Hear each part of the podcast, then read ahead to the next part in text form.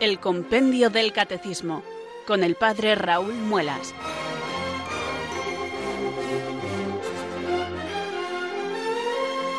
Muy buenas tardes, queridos oyentes de Radio María. Son las 4, las 3 en Canarias. Aquí comienza una nueva edición del programa El Compendio del Catecismo de la Iglesia Católica.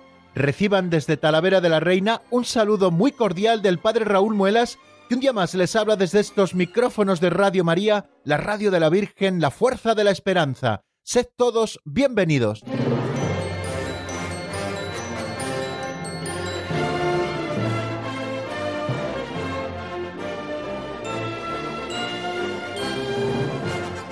Una tarde más, queridos oyentes, con la ayuda del Señor nos disponemos a abrir el compendio del catecismo juntos para buscar la doctrina católica, esa doctrina que nos salva. La Iglesia ha sido la depositaria de la verdad, ha recibido el depósito de la fe, ella lo custodia, ella profundiza en él y además también lo enseña a sus hijos. Y unos instrumentos privilegiados para la enseñanza de la doctrina católica son estos libros promulgados por la autoridad suprema de la Iglesia donde se contiene la doctrina católica. El punto de referencia fundamental es el Catecismo Mayor de la Iglesia que se estudia aquí en Radio María todas las mañanas, explicado por nuestro director, el Padre Luis Fernando de Prada, y también punto de referencia es el Compendio del Catecismo de la Iglesia Católica, que resume autorizadamente ese otro libro que nos regaló en el 1992 San Juan Pablo II, el Catecismo Mayor de la Iglesia, o a veces como le llamamos en un alarde de confianza, el Catecismo Gordito. Bueno, pues nuestro libro de texto, que es el Compendio del Catecismo de la Iglesia Católica, con la misma estructura y los mismos contenidos, nos presenta toda la doctrina católica de una manera resumida y además con un sistema pedagógico, como hemos comentado en otras ocasiones, que está hecho a base de preguntas y respuestas, una pregunta da lugar a una respuesta de la propia Iglesia, esa respuesta nos suscita una nueva pregunta y así poquito a poco, poco a poco, hasta llegar a los 598 números, que es el contenido de este libro, pues vamos desarrollando toda la doctrina católica según esas cuatro partes en las que se divide tradicionalmente el catecismo. En primer lugar, lo que tenemos que creer, el credo, en segundo lugar, lo que tenemos que celebrar, los sacramentos y otras celebraciones litúrgicas de la Iglesia, en tercer lugar, lo que tenemos que vivir, la vida moral, los mandamientos de la ley de Dios. Y en cuarto lugar, lo que tenemos que rezar teniendo como paradigma la oración que Cristo nos enseñó, que es el Padre nuestro. Pues este es el contenido general del compendio del Catecismo de la Iglesia Católica, que a su vez también es el esquema general del Catecismo Mayor de la Iglesia y también del Yucat y de cualquier otro catecismo que se precie. Bueno, pues nosotros abrimos nuevamente nuestro libro de texto, el Compendio del Catecismo de la Iglesia Católica, y yo les invito a que le abran por la página 164. Ya llevamos varios días en esa página. Ahí vamos a repasar lo que vimos ayer, que es el número 460, cuáles son los deberes de los padres hacia los hijos. Previamente habíamos estudiado cuáles son los deberes de los hijos hacia los padres y luego seguiremos avanzando en doctrina, hoy sí con dos números, el 461, cómo educan los padres a sus hijos en la fe cristiana. Importantísima esta pregunta porque dará respuesta a ese compromiso que los padres hicieron con sus hijos el día de su bautismo cuando pequeñitos les presentaron a la iglesia para que fueran regenerados en las aguas bautismales. Y también estudiaremos un número interesante que se pregunta si son un bien absoluto los vínculos familiares. Eh, ¿Los vínculos familiares son el bien más absoluto que existe? ¿Qué nos dirá el compendio del catecismo? Bueno, pues eh, enseguida, enseguida nos asomaremos a él dentro de un ratito. Bueno, pues esto es más o menos, queridos amigos, lo que tenemos por delante es el sumario de lo que vamos a ver hoy. Así que ya tenemos más o menos saludado al personal, ya hemos presentado nuestro trabajo de hoy y nos queda lo más importante, que es elevar nuestra plegaria juntos al Espíritu Santo, pidiéndole que venga sobre nosotros, que nos ilumine con su luz, que nos fortalezca con su gracia y que nos capacite para cumplir con este cometido del estudio de la doctrina católica, para poder conocer a Dios, lo que Él ha revelado de sí mismo y su plan de salvación. Por eso un día más rezamos así. Ven Espíritu Santo, llena los corazones de tus fieles y enciende en ellos el fuego de tu amor. Envía, Señor, tu Espíritu que renueve la faz de la tierra. Oh Dios, que llenaste los corazones de tus fieles con la luz del Espíritu Santo, concédenos que guiados por el mismo Espíritu, sintamos con rectitud y gocemos siempre de tu consuelo. Por Jesucristo nuestro Señor. Amén.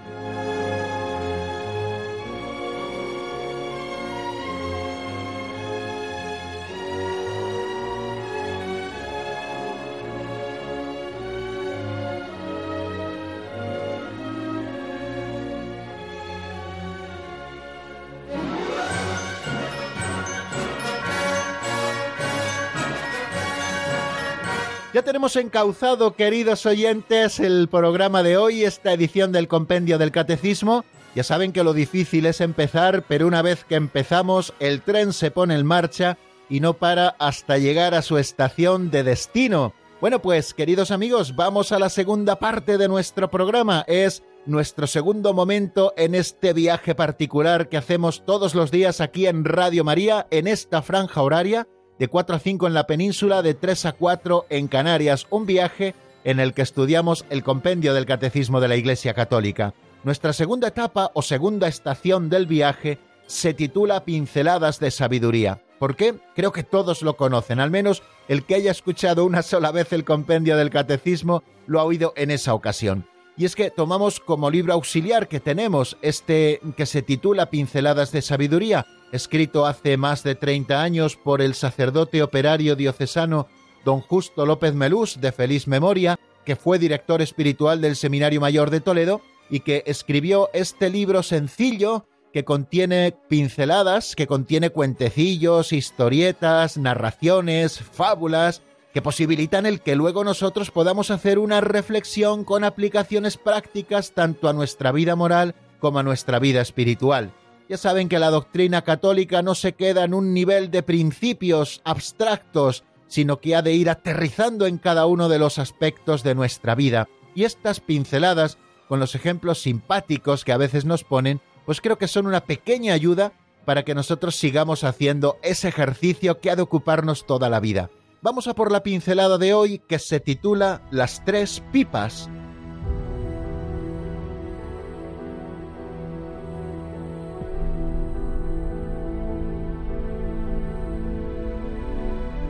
Las tres pipas. La precipitación es mala consejera. Es mejor seguir el consejo del jefe de una tribu de Madagascar. Si has peleado contra tu hermano y decides matarlo, busca tu pipa, siéntate tranquilo, cárgala de tabaco y fuma hasta terminarla. Cuando hayas terminado la primera pipa, te darás cuenta de que la muerte era un castigo desproporcionado y te convencerás de que basta con darle una buena paliza. Carga entonces la segunda pipa y fúmala sin prisa, contemplando el paisaje. Cuando la hayas terminado, te convencerás de que unas enérgicas palabras son suficientes en vez de los golpes. Carga la tercera pipa y cuando la hayas terminado, es más fácil que vayas donde está tu hermano y lo abraces. Sí, dominados por la pasión, se pueden cometer muchos errores, la verdad no puede cabalgar sobre los lomos de la pasión.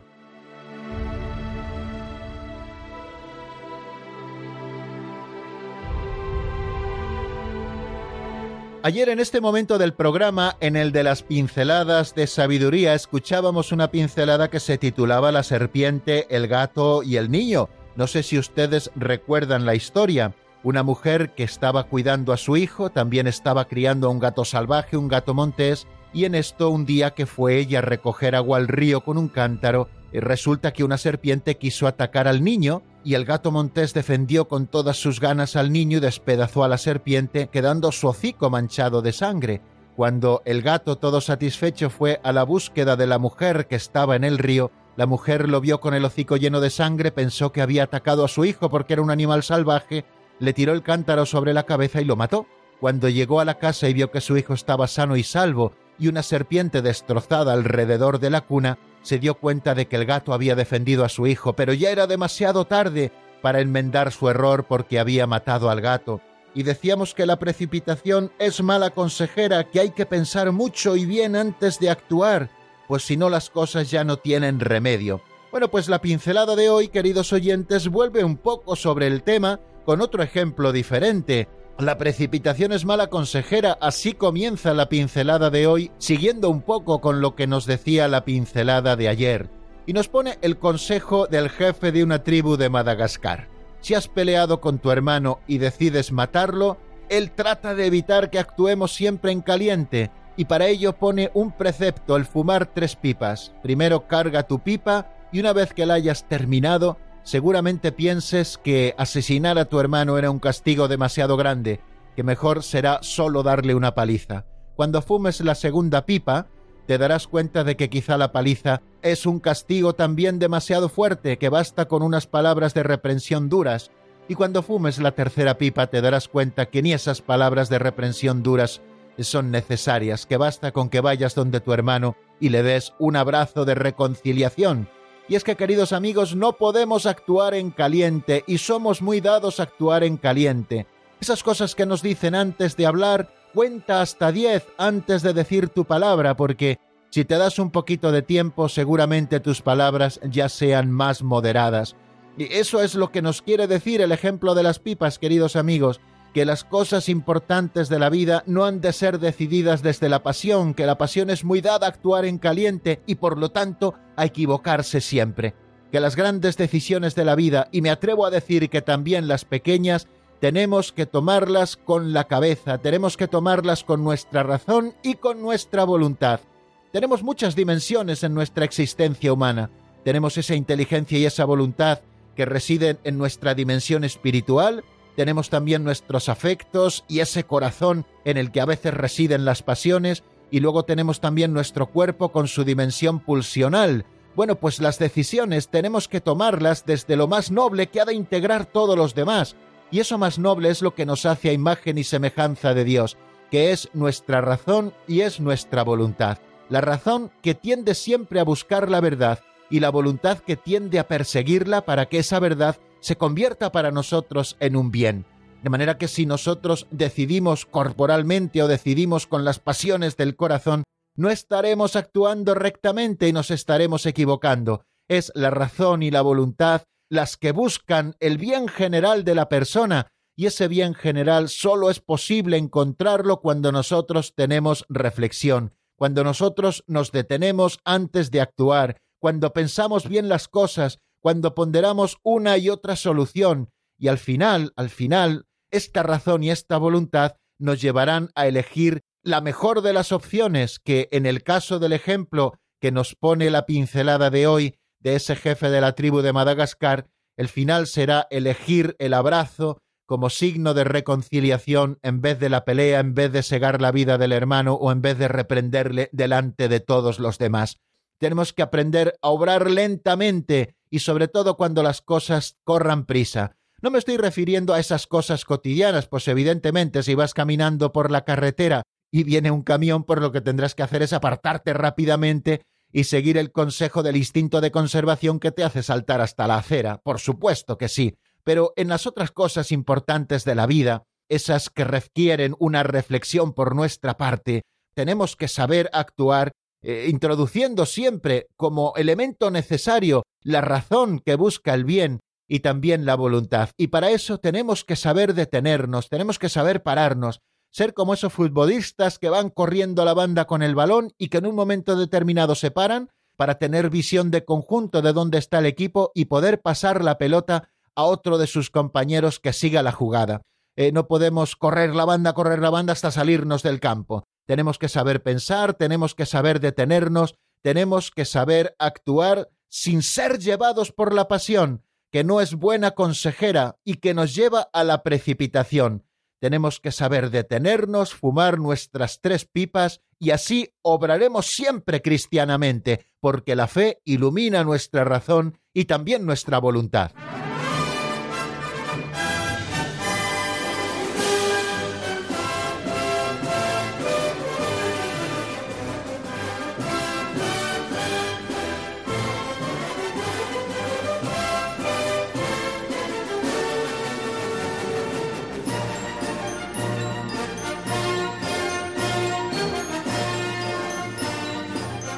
Hace ya varios días, queridos amigos, comenzamos a estudiar la segunda tabla del Decálogo que está contenida en un capítulo segundo de la sección segunda de la tercera parte del Catecismo.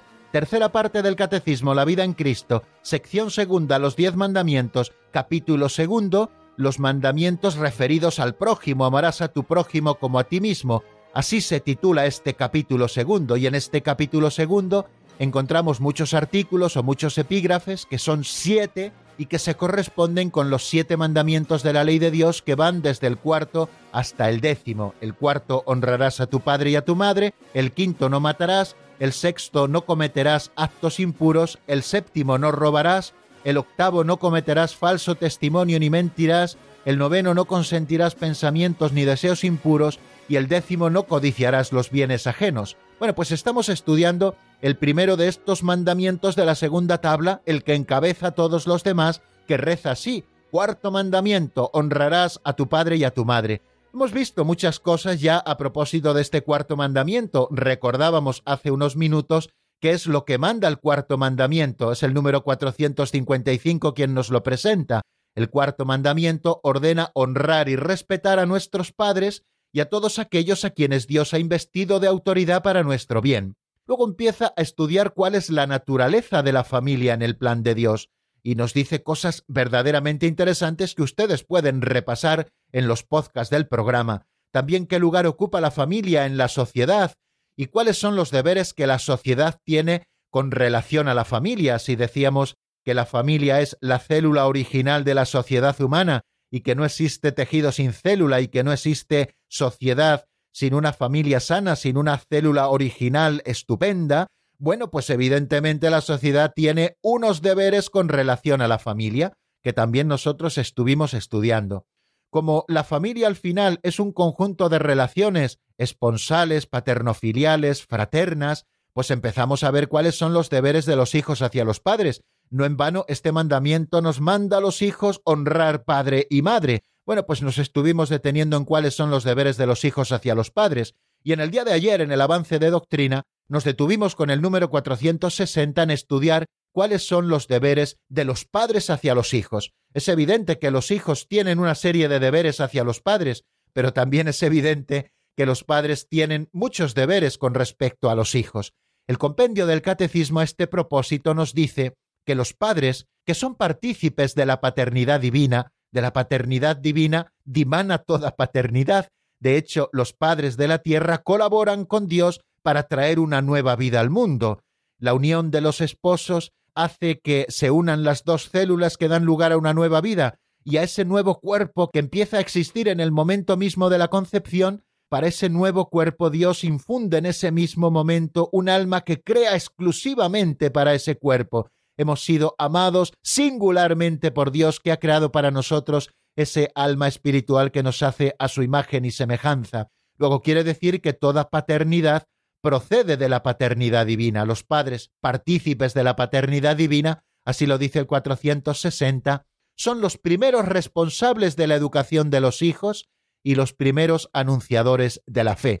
Creo que en esa frase ya está resumido todos los deberes que los padres tienen hacia los hijos, en dos ámbitos diferentes y complementarios. Por una parte, la educación de los hijos para hacer de ellos buenos ciudadanos, y también la educación de los hijos en la fe para hacer de ellos ciudadanos del cielo.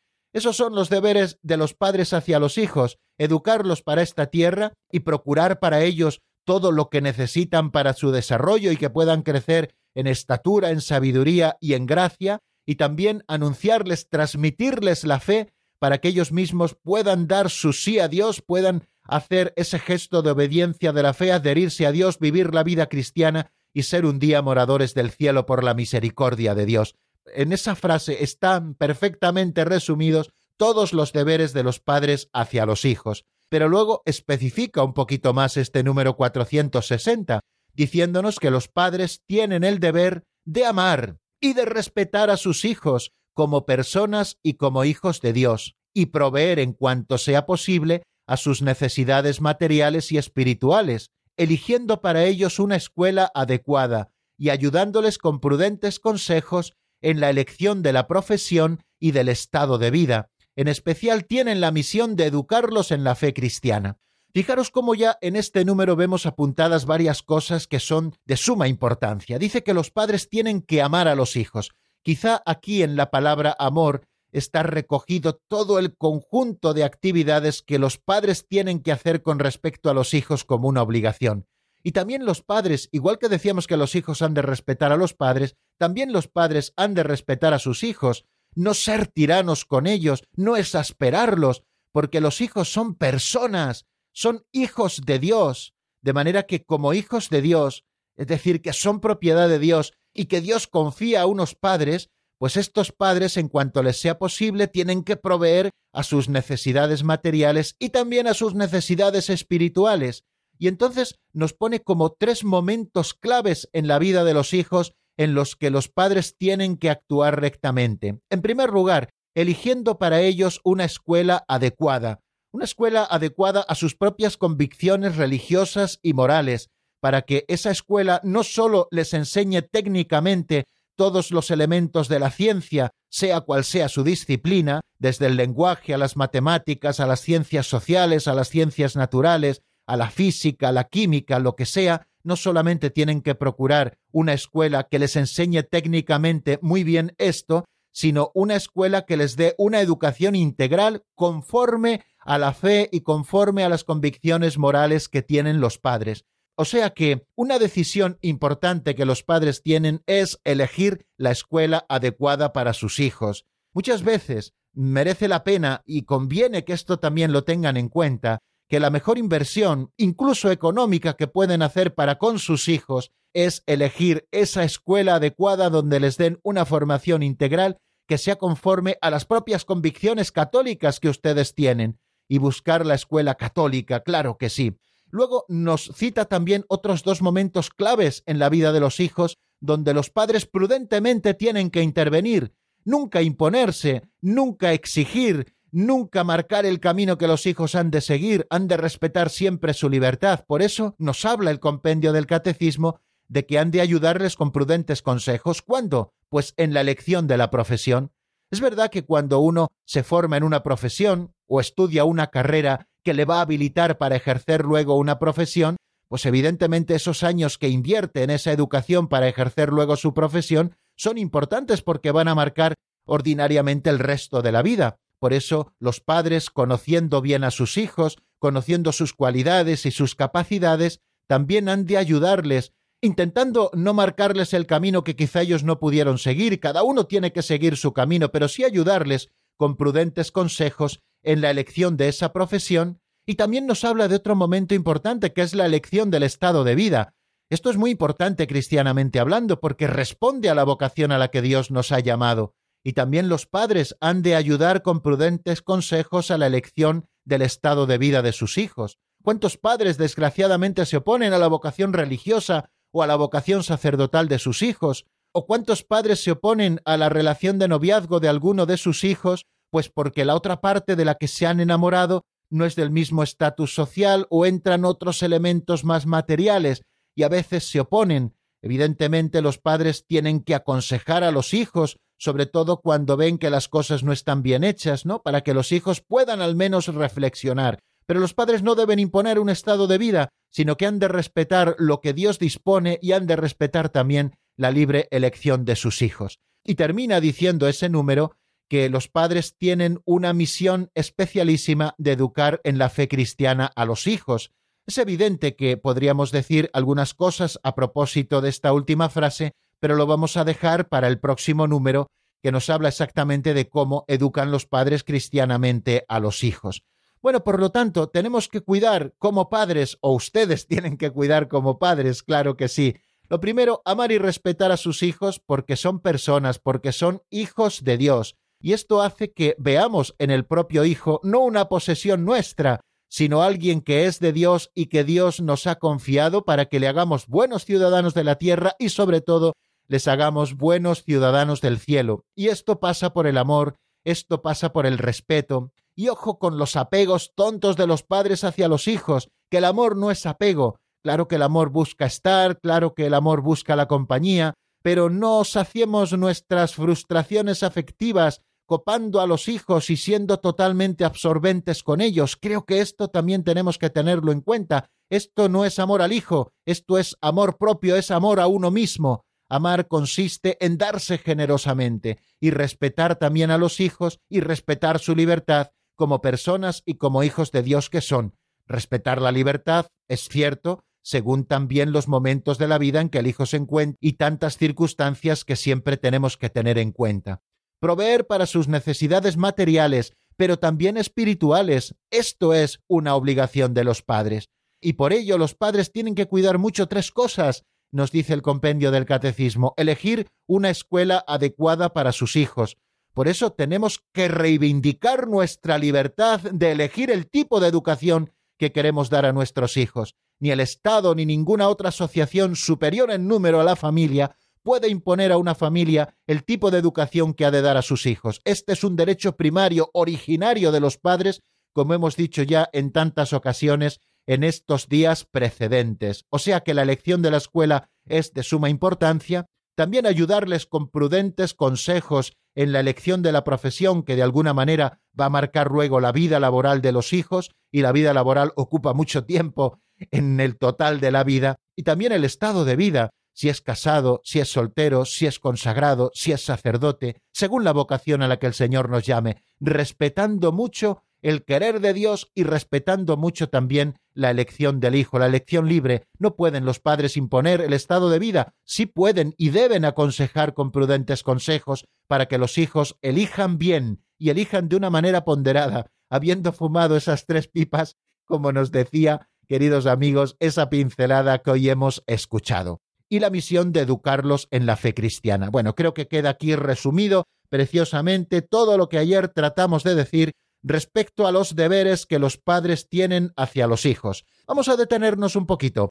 Les ofrezco para ello un tema de Lizzie Alvarado que se titula Su corazón vela por mí y está sacado del álbum Un rayo de tu luz. Lo escuchamos y enseguida estamos nuevamente juntos para seguir avanzando en la doctrina.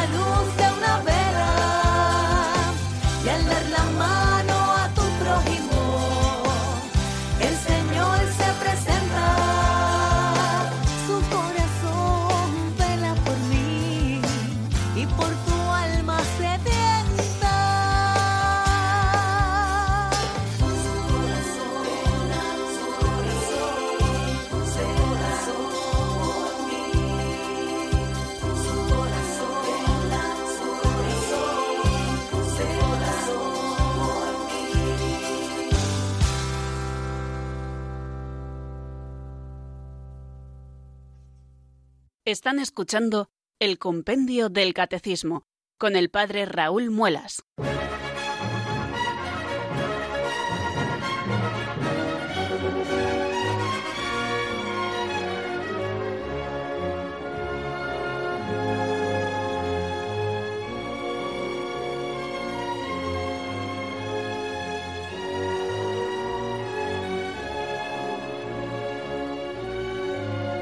Hemos pasado ya esa frontera de las cuatro y media de la tarde y vamos a afrontar este último momento del programa que viene después del Ecuador de, nuestra edición.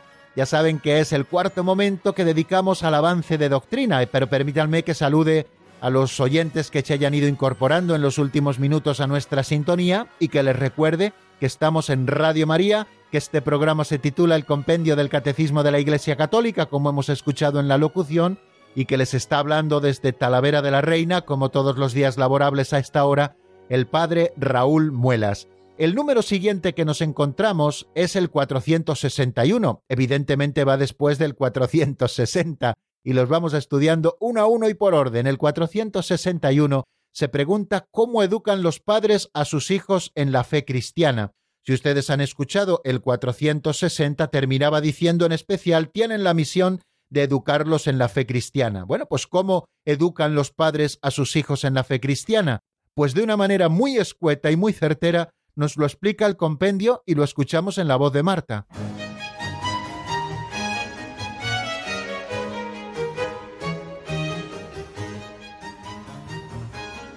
Número 461.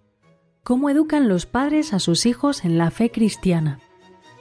Los padres educan a sus hijos en la fe cristiana principalmente con el ejemplo, la oración, la catequesis familiar y la participación en la vida de la Iglesia.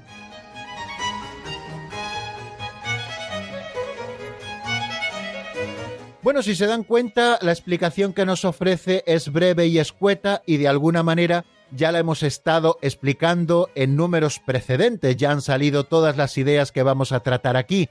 Pero bueno, creo que tenemos que volver un poco monográficamente, aunque sea de una manera muy breve, sobre ellas porque es importante. Los padres tienen la obligación de educar cristianamente a sus hijos. ¿En qué consiste esta obligación? ¿Cómo pueden educar los padres a sus hijos? El compendio nos lo ha dicho y acabamos de escucharlo en la voz de Marta, que los padres educan a sus hijos en la fe cristiana principalmente con el ejemplo, la oración, la catequesis familiar y la participación en la vida de la Iglesia. Bueno, estamos partiendo de una verdad que es fundamental y que nos presenta la doctrina social de la Iglesia, y es que los padres son los primeros responsables de la educación de sus hijos, y lo son también en la fe, en la oración y en todas las virtudes. Hemos estado diciendo que eh, la familia es una escuela de virtudes. Es allí donde se aprenden las virtudes y lo que no aprendas en casa no lo vas a aprender luego en la parroquia o en otras estancias. ¿no? Es importante que todo esto empiece a practicarse en la casa porque son los padres los primeros responsables de la educación de sus hijos en la fe, en la oración y en todas las virtudes. Nos encontramos muchas veces, sobre todo los sacerdotes y los catequistas, eh, con una extraña paradoja. Tenemos a los chavales con nosotros, vamos a poner el ejemplo de la primera comunión, pues tenemos dos o tres años, según los procesos en las distintas diócesis, pues los tenemos dos o tres cursos con nosotros. Además, con un programa bien reglado, con un libro de texto que es Jesús es el Señor, que es estupendo, que es el que nos ha propuesto la Conferencia Episcopal Española para estos procesos catequéticos de los niños, etc. Bueno, eh, se ven las cosas, se estudian las cosas, los niños aprenden muchas cosas, y luego, sin embargo, varios años después, volvemos a encontrarnos con algunos, ya desgraciadamente muchos menos, de estos chavales que vienen a prepararse para el sacramento de la confirmación y vemos que ni siquiera recuerdan las oraciones básicas del cristiano, que a duras penas recuerdan el Padre Nuestro, que muchas veces ya no se saben el Ave María, no digamos la salve, que ya les suena a chino, que han olvidado cuáles son los diez mandamientos de la ley de Dios, y que parece que ni siquiera han oído hablar de los mandamientos de la Santa Madre Iglesia. Saben que hay unas bienaventuranzas, pero no les digas que te las recuerden o que sean capaces de repetírtelas, y ya si nos ponemos con asuntos un poco más difíciles como pueden ser las obras de misericordia corporales o espirituales, o los dones del Espíritu Santo, o los frutos del Espíritu Santo, cosas que ellos ya han estudiado mientras la catequesis de primera comunión, sin embargo, ya no se acuerdan de nada. ¿Y cuál es la razón de esto? Yo he llegado a la conclusión es que en familia luego no se practican estas cosas. En familia, en primer lugar, no se reza. ¿Cómo se aprende a rezar? Pues se aprende a rezar si en la familia se reza. Es la mejor manera de aprender a rezar. El niño puede venir a la iglesia el domingo y después de la catequesis tener un tallercito de oración incluso, como tenemos en muchas parroquias, para que ellos aprendan a rezar, para que descubran la presencia del Señor, para que aprendan también a hacer las oraciones vocales y también a expresarse con sus propias palabras y a iniciarlos en la oración mental. Pero si luego esto no se hace en casa, si los niños ven que sus padres no lo hacen nunca, que no es importante, si los hijos ven que los padres ni siquiera tienen una imagen religiosa de Jesucristo, de la Santísima Virgen en sus casas, pues los niños jamás rezarán, porque verán que lo de la oración, bien, es una cosa que les dicen los curas o que les dicen los catequistas, porque ellos ven que sus padres, que para ellos lo son todo, no lo hacen. Por eso nos dice que se educa en la fe cristiana principalmente con el ejemplo. Con el ejemplo, los padres han de predicar con el ejemplo. Los niños aprenderán a amar la voluntad de Dios si ven que sus padres, antes de tomar una decisión, piensan, se preguntan, ¿qué quiere Dios de nosotros en este caso concreto? Los hijos aprenderán la generosidad de la caridad si ven que sus padres se aman mucho, si ven que sus padres les aman a ellos, pero si ven también que sus padres aman a sus abuelos, aman a sus tíos, aman a sus amigos, y aman también a otra gente a la que no conocen, con la que ejercen también la caridad. Eh, educar en la fe cristiana con el ejemplo, pero no solamente con el ejemplo, sino también con la oración. Les hablaba de la oración común. Fijaros si esto es importante. Qué bonito que en las familias, todos los días, pudiera haber un momento de oración juntos. Qué es bonito que las madres recen con los niños a la hora de ir a dormir. Eso es fundamental. Pero que no solamente les introduzcan en la oración personal en ese momento final del día, cuando las mamás o los papás rezan con los niños, sino que también tengan momentos de oración común para que los niños aprendan a orar en comunidad, que es lo que luego van a hacer toda su vida en la iglesia. Y todo esto se pone de manifiesto, pues especialmente y de una manera sencilla, pues cuando los padres enseñan a sus hijos pequeñitos a hacer la señal de la cruz, luego le enseñan alguna oración sencilla, el Jesucito de mi vida, después les enseñan el Padre Nuestro, el Ave María, el Ángel de la Guarda, les van enseñando las oraciones que luego nos van a acompañar a lo largo de toda la vida cristiana, y que no lleguen los niños con siete años a la parroquia para empezar su proceso de formación para luego recibir el sacramento de la Eucaristía y que no sepan las oraciones básicas. También los padres han de iniciar a los hijos en la catequesis familiar, los principales misterios de la vida cristiana. Yo no digo que los padres tengan que saber teología, ni que los padres a lo mejor tengan que conocer toda la doctrina, pero sí los elementos esenciales de la doctrina han de conocerlos y han de formarse en ellos para podérselo transmitir a sus hijos. Aquellos padres que viven la fe también tienen que saber dar razón de su fe, y por lo tanto han de dedicar tiempo a formarse para luego poder transmitir a sus hijos esa fe que ellos han recibido a su vez de sus padres y que han cultivado en el seno de la Iglesia católica. A mí me sorprende cómo las madres, por ejemplo, y también los papás, cuando van a tener un niño porque la esposa está embarazada, pues leen libros y libros y ven tutoriales y ven cosas en YouTube y todas las cosas del mundo para prepararse bien y cómo han de tratar luego al bebé, etcétera, que todo eso está muy bien, pero ¿por qué eso luego no lo hacen a la hora de la catequesis? ¿Por qué no dedican tiempo a leer algunos libros sencillos que ellos les formen para poder transmitir la fe a sus hijos? La catequesis familiar es fundamental el que los padres puedan reunirse con sus hijos y que les impartan catequesis y que los niños lleguen ya con los rudimentos de la fe católica, sabido el credo y más o menos el contenido de cada cosa, eso es fundamental para que luego ellos puedan crecer en la fe, para que luego nos llegue la edad tonta que a todos nos llega y dejen la iglesia y la dejen para siempre y luego los padres se lamenten porque yo pues he intentado traer a mi hijo a la iglesia y sin embargo ha volado y, y no ha secundado la fe que yo le he transmitido porque a lo mejor faltó catequesis familiar que posibilitara que luego el hijo pudiese dar ese sí personal a Dios, y luego también la participación en la vida de la Iglesia. ¿Cuántos padres durante mucho tiempo han dicho a los hijos, sobre todo en los pueblos, en las ciudades es más difícil porque a los niños hay que acompañarlos, pero en los pueblos, vete a misa, y los padres o el padre o la madre o tal se quedaban en casa. Bueno, pues eh, hay que iniciar a los niños en la participación de la vida de la Iglesia, acompañándoles desde bien pequeñitos a la celebración sobre todo de la liturgia dominical.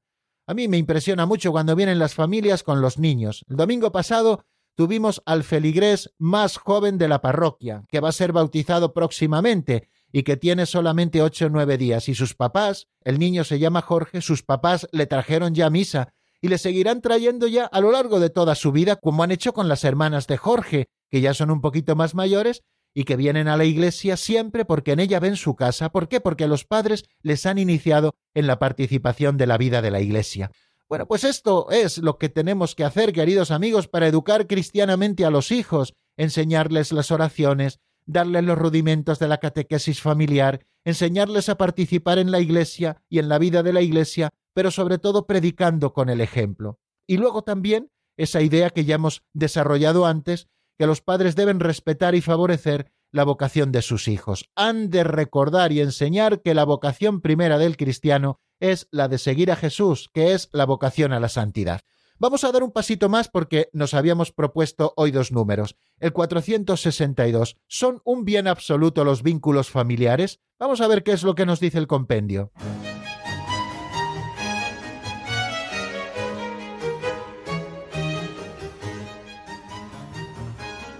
Número 462. ¿Son un bien absoluto los vínculos familiares? Los vínculos familiares aunque sean importantes, no son absolutos, porque la primera vocación del cristiano es seguir a Jesús, amándolo. El que ama a su padre o a su madre más que a mí no es digno de mí. Los padres deben favorecer gozosamente el seguimiento de Jesús por parte de sus hijos en todo estado de vida, también en la vida consagrada y en el ministerio sacerdotal.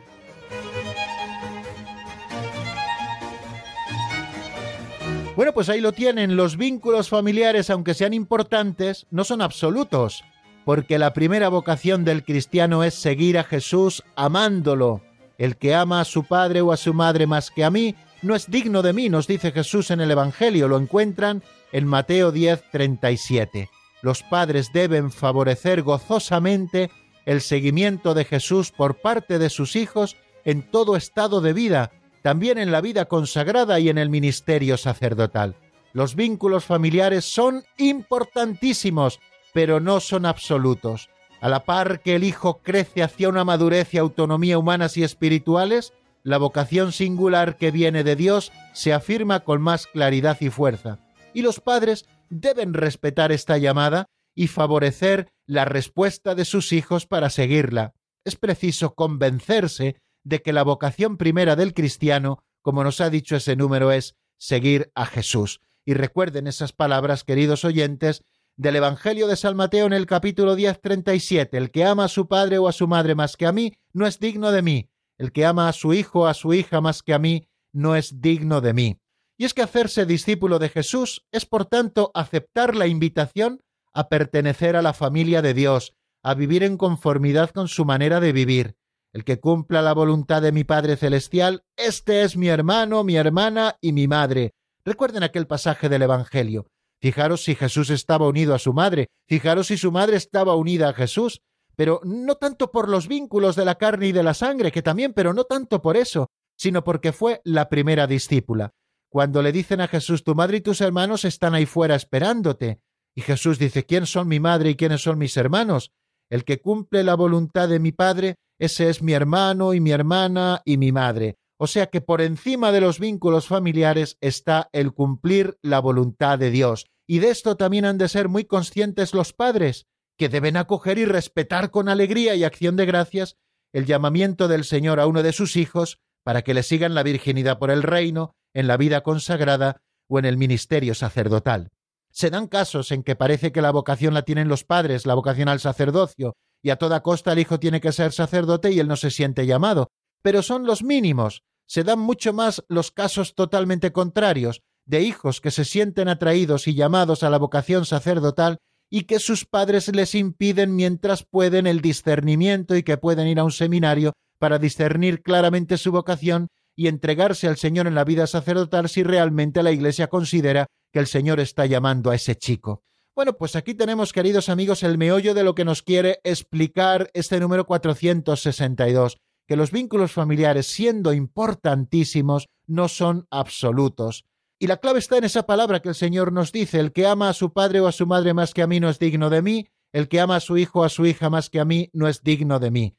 Tenemos que tender como bien absoluto a Dios nuestro Señor y a la vocación a la que Él nos llama, que es la santidad. Y luego también a esa vocación segunda o a ese estado de vida dentro de la Iglesia que cada uno tenemos que vivir y que será el culmen de la felicidad en esta tierra para cada uno de nosotros, aquello para lo que Dios nos llama y que los padres han de respetar, han de secundar, han de apoyar y han de dar sus prudentes consejos también como nos decían los números anteriores. Bueno amigos, pues no nos queda más tiempo. Les recuerdo nuestro número de directo 910059419 910059419 pueden ustedes marcarlo mientras escuchamos unos compases de un tema de Marcelo Olima titulado Tu mano me guiará. Está sacada del álbum Canciones para orar. La escuchamos y enseguida nos encontramos en el 91005 9419.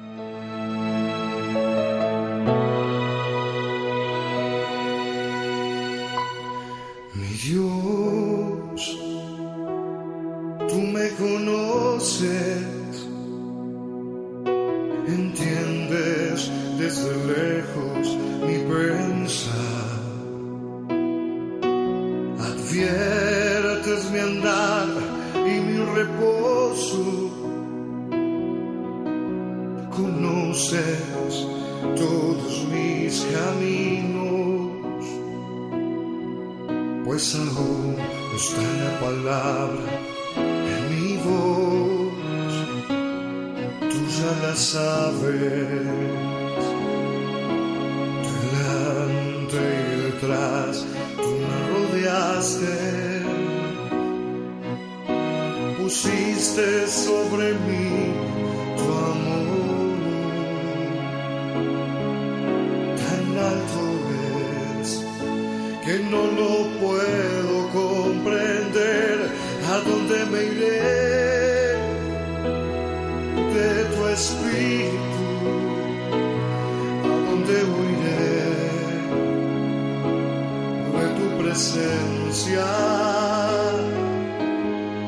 Porque si subo a los cielos, te hallaré. Y si tomara las alas del alba, te encontraré. Aunque habitaras en el extremo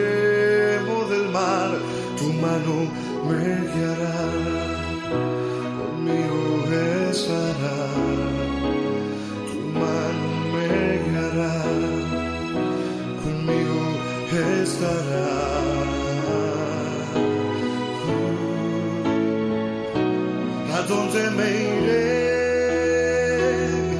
De tu espíritu, ¿a dónde huiré? De tu presencia. Porque si subo a los cielos, te hallaré. Y si tomara las alas del alba,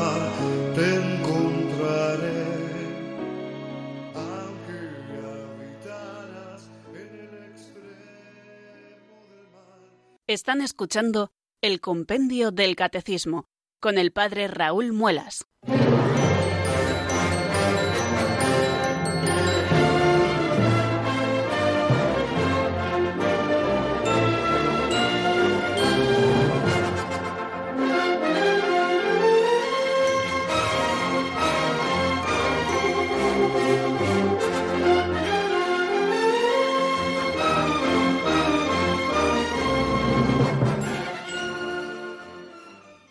Poquito más de diez minutos o diez minutos justos son los que nos separan de las cinco de la tarde, queridos oyentes, y ahora sí abrimos este último momento del programa en el que abrimos nuestro número de teléfono de directo, el 910059419. Y ya saben que la técnica a veces falla y hoy se nos ha caído el SISTEL, que es el sistema telefónico que tenemos para recibir sus llamadas. Teníamos alguna ya en espera, pero al caerse el sistema, pues la hemos perdido. Eh, son problemas de la técnica que bueno, que poquito a poco pues eh, se van a ir solucionando sin duda ninguna. De hecho, ya tenemos una llamada aquí que es eh, de, Ciudad Real, desde donde nos llega. Es Susana. Buenas eh, tardes y bienvenida, Susana. Buenas tardes, padre. Primero quiero decirle que lo adoro. Segundo, que gracias a usted lo que aprendo de la música porque da los autores y da los álbumes. Y tercero, llamó hace dos días un señor diciendo que tenía sus crisis de ira y de enojo y que no lo podía manejar. Yo desde que tuve la, la medallita de Jesús que dice, vete de mí, detente, que el corazón de Jesús está conmigo, me he curado. Y quisiera que Él lo pudiera conseguir y ojalá, y Dios quiera que nos esté escuchando. Pues le agradezco mucho, eh, querida Susana, su llamada eh, por lo práctica también que es. En, primer lugar, bueno, adorar solo a Dios nuestro Señor. bueno, ya él entiende lo que nos quería decir, por supuesto. Eh, al decir que nos adora, quiere decir que nos quiere mucho, ¿eh? pero adorar solo a Dios nuestro Señor. Además, en este día en que algunos sitios se está celebrando el Corpus Christi, pues solo ante Jesús sacramentado, doblar nuestra rodilla. Al nombre de Jesús, toda rodilla se doble en el cielo, en la tierra, en el abismo y me alegro muchísimo de que le esté sirviendo el estudio del compendio del catecismo pues, para seguir profundizando en su fe. Y luego también esta, esta solución que nos daba espiritual eh, para nuestro amigo que nos llamaba el otro día.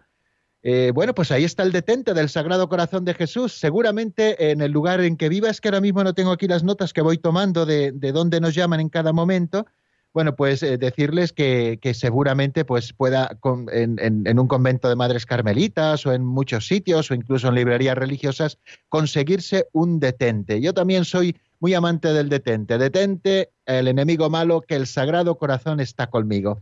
Muchísimas gracias, Susana. Nos vamos hasta Madrid, hasta la Sierra de Madrid, para ser más exactos, y allí está Adoración. Buenas tardes, bienvenida, Adoración. Buenas tardes, padre. Enhorabuena por el programa. Enhorabuena por el programa, padre Raúl. Muchas gracias, Dios se lo pague. Es para, felicitarle, porque yo también he vivido, soy toledana también, he vivido en Talavera. Hombre, eso es una cosa importante. Iría a ver a la Virgen del Prado de vez en cuando, ¿no? Muchísimas veces, todos los días. todos los días íbamos por la tarde a misa, a la Virgen del Prado. porque vivíamos en la Plaza de la Alameda, vivíamos muy cerquita. Sí, sí, sí, sí, sí. Entonces íbamos todos los días a visitar la Virgen del Prado y ahora que yo estoy en España, porque yo he trabajado muchos años en el extranjero y ahora desde que estoy en España le oigo todas las tardes a usted.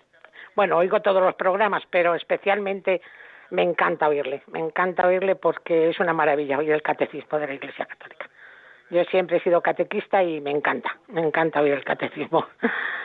Qué bien. Nos enseña muchísimo, pues nos enseña muchísimo porque el catecismo que nosotros aprendimos era el catecismo de Ripalda y ahora pues claro es el catecismo moderno y tiene muchísimas muchísimas cosas que aprender qué bien pues muchísimas gracias a usted adoración por estar con nosotros cada tarde por compartir este programa y todos los demás programas de Radio María y por seguir profundizando en su fe. Es hermoso, ¿no? Que habiendo sido catequista y por lo tanto habiendo profundizado en la doctrina, y habiendo estudiado el catecismo del padre Ripalda, que era un catecismo importante. Ya saben que en España normalmente se estudiaban dos catecismos, o bien el del padre Astete, depende de las zonas, o bien el del padre Ripalda.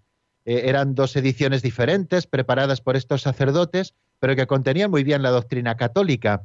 Y el hecho de conocerla, pues no le impide, ¿verdad?, el profundizar cada día ahora con, con estos instrumentos tan maravillosos, el que nos regaló San Juan Pablo II, que siempre hacemos referencia a él, el Catecismo Mayor que llamamos, y también este otro que es el compendio del Catecismo de la Iglesia Católica. Pues soy yo el que le agradece, eh, el que esté ahí cada tarde y conmigo toda Radio María, porque entre todos estamos formando esta gran familia en la que queremos seguir creciendo en la fe, todo eso que aplicamos a la familia y que estamos viendo a propósito del cuarto mandamiento de la ley de Dios, pues también eh, lo queremos aplicar a, esta gran familia de Radio María, eh, que de alguna manera eh, formamos también como esta iglesia doméstica en torno a las ondas hercianas que tanto bien nos hace vivir en comunión con tantos otros. Bueno, pues hasta aquí nuestro programa. Pedimos disculpas a Pilar de Ciudad Real, que era la que nos había llamado primero, pero al caerse el sistema telefónico no hemos podido atender su llamada. Le invitamos a que nos llame mañana en el programa de mañana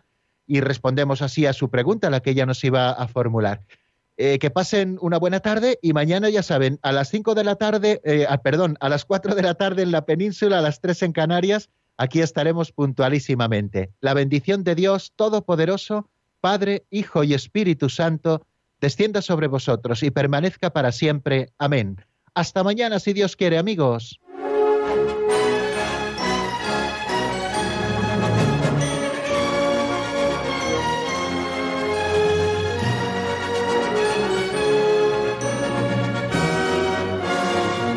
El Compendio del Catecismo con el Padre Raúl Muelas.